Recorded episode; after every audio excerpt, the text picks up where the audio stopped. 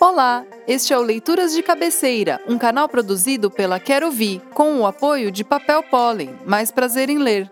Aqui, convidamos pessoas ligadas ao mundo da literatura e personalidades em geral e pedimos que nos contem o que estão lendo, o que leram de mais marcante nos últimos tempos, qual livro está na fila de espera e uma obra que tenha sido essencial na vida delas.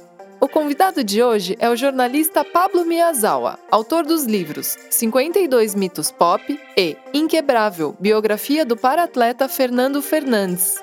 Ele já foi editor de publicações como Rolling Stone, Adoro Cinema, IGN e Herói, e é referência quando se trata de cultura pop e entretenimento.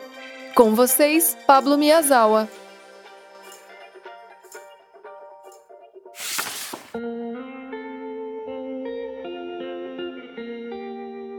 O livro que eu estou lendo neste momento é Praia de Manhattan, da Jennifer Egan uma escritora norte-americana que, entre outras coisas, é, venceu o prêmio Pulitzer, venceu o National Book Critics Circle Award e é muito bem cotada atualmente porque ela escreve de uma maneira muito diferente e peculiar. Talvez eu não tenha muita informação ainda ou experiência de Jennifer Egan para saber definir qual é desse estilo dela, mas eu li um livro dela que fez eu me interessar muito quando eu soube de Praia de Manhattan. E esse livro que eu estou falando é A Visita Cruel do Tempo, que é um livro muito inusitado, para dizer o mínimo, peculiar. A maneira como ela conta a história, uma história de vários personagens, digamos assim. Eu não vou aqui revelar exatamente qual é a grande pegadinha, mas você não percebe a grande artimanha dela contando essa história até terminar o livro. Ela cria uma maneira de conduzir a narrativa por capítulos não muito longos e você não percebe o que ela tá fazendo até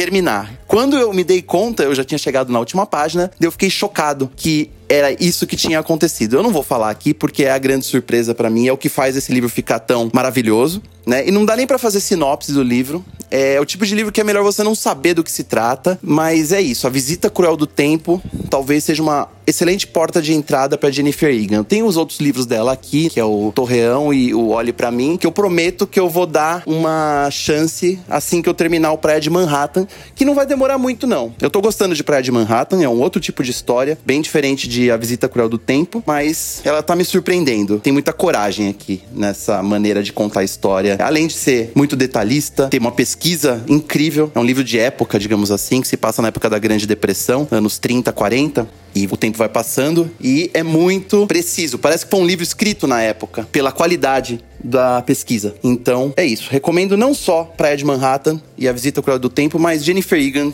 de um modo geral. Essa escritora é incrível.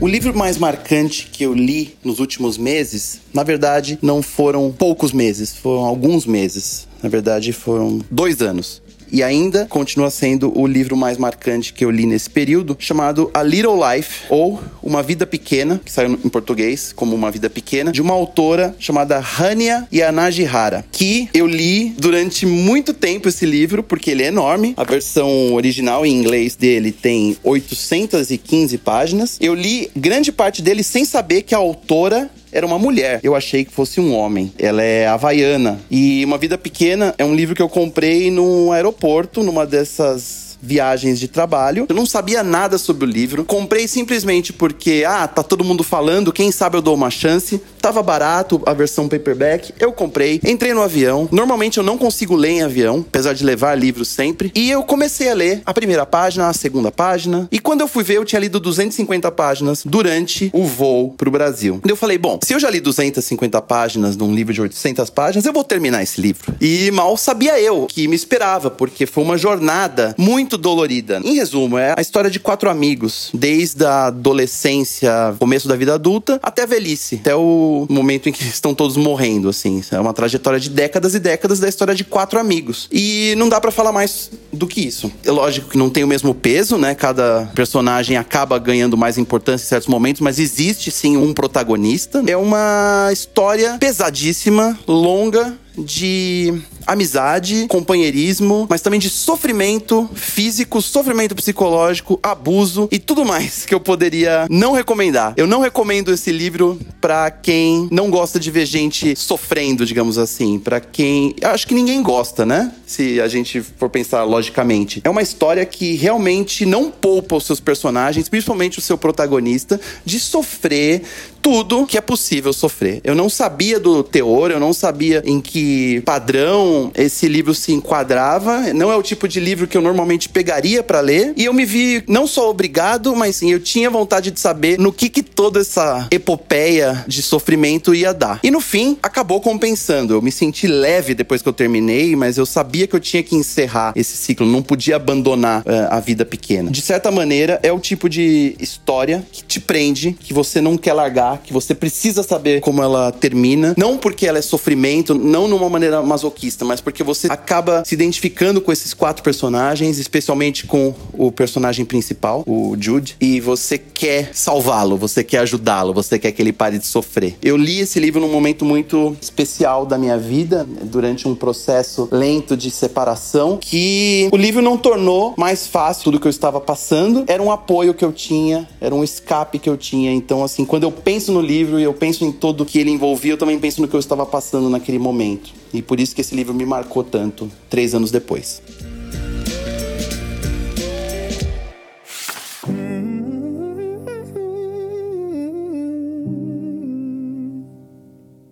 Na minha pilha de livros para começar a ler está um, uma edição que acabou de chegar na minha casa. Alguns dos livros que eu encomendei durante o confinamento da pandemia e se chama Os Deixados para Trás do Tom Perrota. Originalmente, a história se chama The Leftovers. É um livro de 2011 que saiu aqui no Brasil em 2012. 2012. E as pessoas mais ligadas em cultura pop devem saber que Leftovers é uma série de TV. Durou três temporadas, foi transmitida pelo canal a cabo HBO, baseado totalmente neste livro, Os Deixados para Trás. O fato é que eu acabei de assistir Leftovers, com algum atraso, né? A série encerrou a sua terceira temporada em 2017, se eu não me engano, e causou um impacto muito profundo em mim. É aquele tipo de experiência que você sabe que você tem que ter e você fica esperando o momento certo para fazer. E assistir Leftovers, que é uma série bem peculiar, no meio de um confinamento inédito que a gente tá vivendo, foi uma experiência muito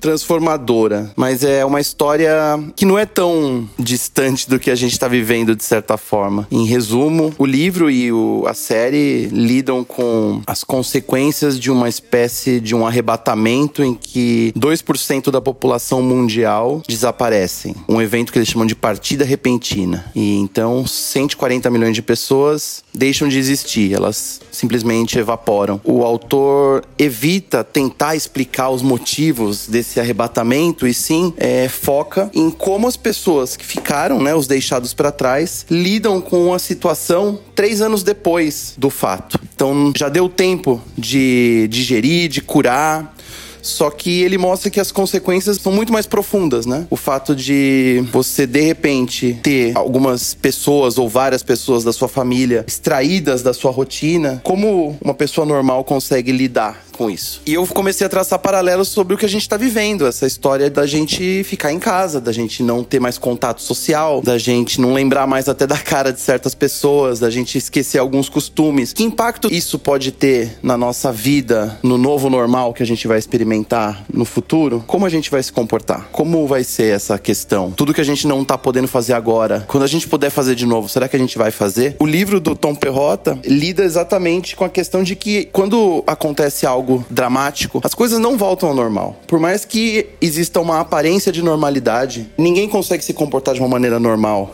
diante de um trauma. Não estou comparando o arrebatamento do livro com o que está acontecendo hoje na pandemia de coronavírus, mas de certa forma é uma crise sem precedentes que se transforma em uma virada de página mais brutal, talvez para algumas pessoas do que para outras, mas de certa forma é uma mudança total de paradigmas que a gente vai experimentar. É um paralelo bem interessante entre o que está acontecendo hoje e o que o livro se propõe. Então, Eu tô esperando um pouco pra série permanecer ainda em mim, porque já faz mais de um mês que eu terminei de assistir e continuo pensando nela. E quando esse sentimento sair, eu vou encarar os deixados para trás e ver se eu evoco de novo as ótimas sensações que eu tive maratonando The Leftovers.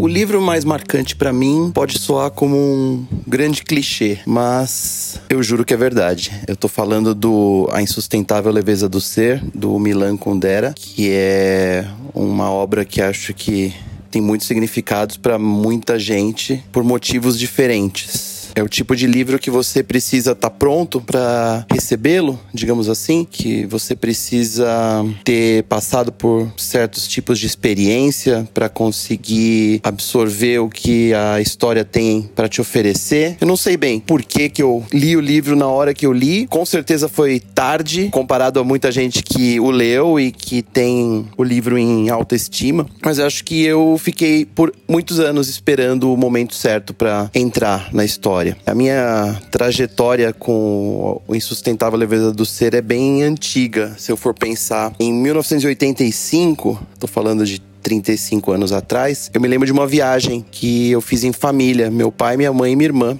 a gente foi para uma pousada em Monte Verde, em Minas Gerais. Deve ter sido uma das poucas ou quase única viagem em família que a gente fez enquanto estávamos todos juntos antes dos meus pais se separarem. E eu me lembro de um tempo muito feliz nessa viagem, talvez por ter sido rara a ocasião da gente, os quatro juntos num chalé, fazendo é, atividades familiares, como andar a cavalo, brincar no lago, passear em trilha, essas coisas. E uma das coisas que eu me lembro, além de ter andado a cavalo pela primeira vez, foi que meus pais sempre liam muito antes de dormir e levavam livros sempre que a gente ia para qualquer lugar, qualquer viagem curta. E essa era uma viagem mais longa e cada um levou um livro. Eu não lembro qual dos dois, meu pai ou minha mãe, levou A Insustentável Leveza do Ser. E eu tinha sete anos na época. Acho que eu jamais entenderia qualquer coisa a respeito da história, mas o que me pegou é que eu lembro exatamente da capa do livro, do título dele, muito bem escrito, grande na capa, era uma edição da Nova Fronteira. Eu não sei como eu lembrei de tudo isso até hoje, mas é que me marcou muito. Eu já lia muito livro infantil e até infanto-juvenil nessa época, mas o título do livro me pegou por eu simplesmente não entender do que se tratava. Mas me marcou o livro do lado da cama, na mesinha, onde ficava o relógio, o óculos e esse livro sempre, um copo d'água. Só sei que isso ficou na minha cabeça. E anos depois saiu um filme, e anos depois eu tive vontade de ler, eu sabia de pessoas que tinham lido, só que efetivamente eu só fui comprar o livro antes de uma viagem em 2010. Eu estava procurando um livro para levar para uma viagem que eu ia fazer de descoberta no ano passado, uma viagem sozinho, para tentar refletir um pouco sobre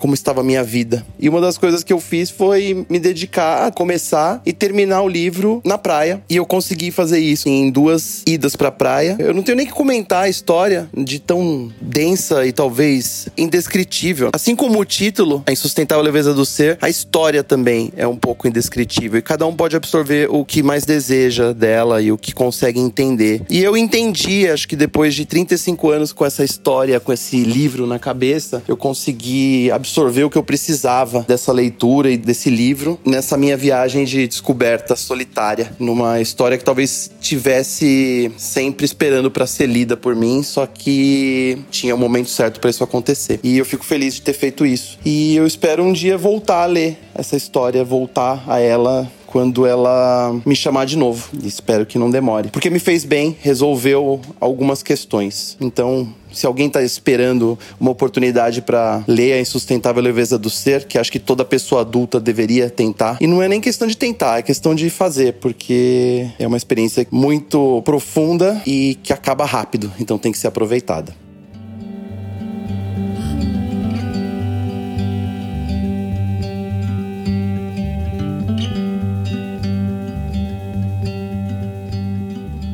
Agora, papel e caneta na mão para anotar as obras trazidas pelo Pablo Miyazawa.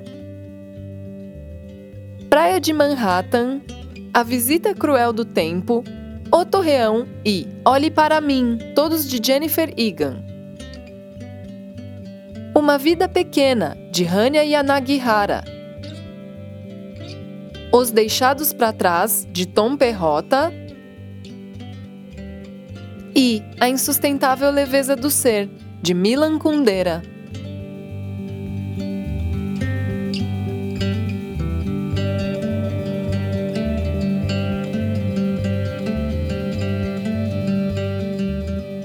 As músicas usadas neste episódio foram Mad Sounds, de Arctic Monkeys, When I'm Small, de Phantogram, Retrograde, de James Blake e I'll Be Around, de Jola Tango.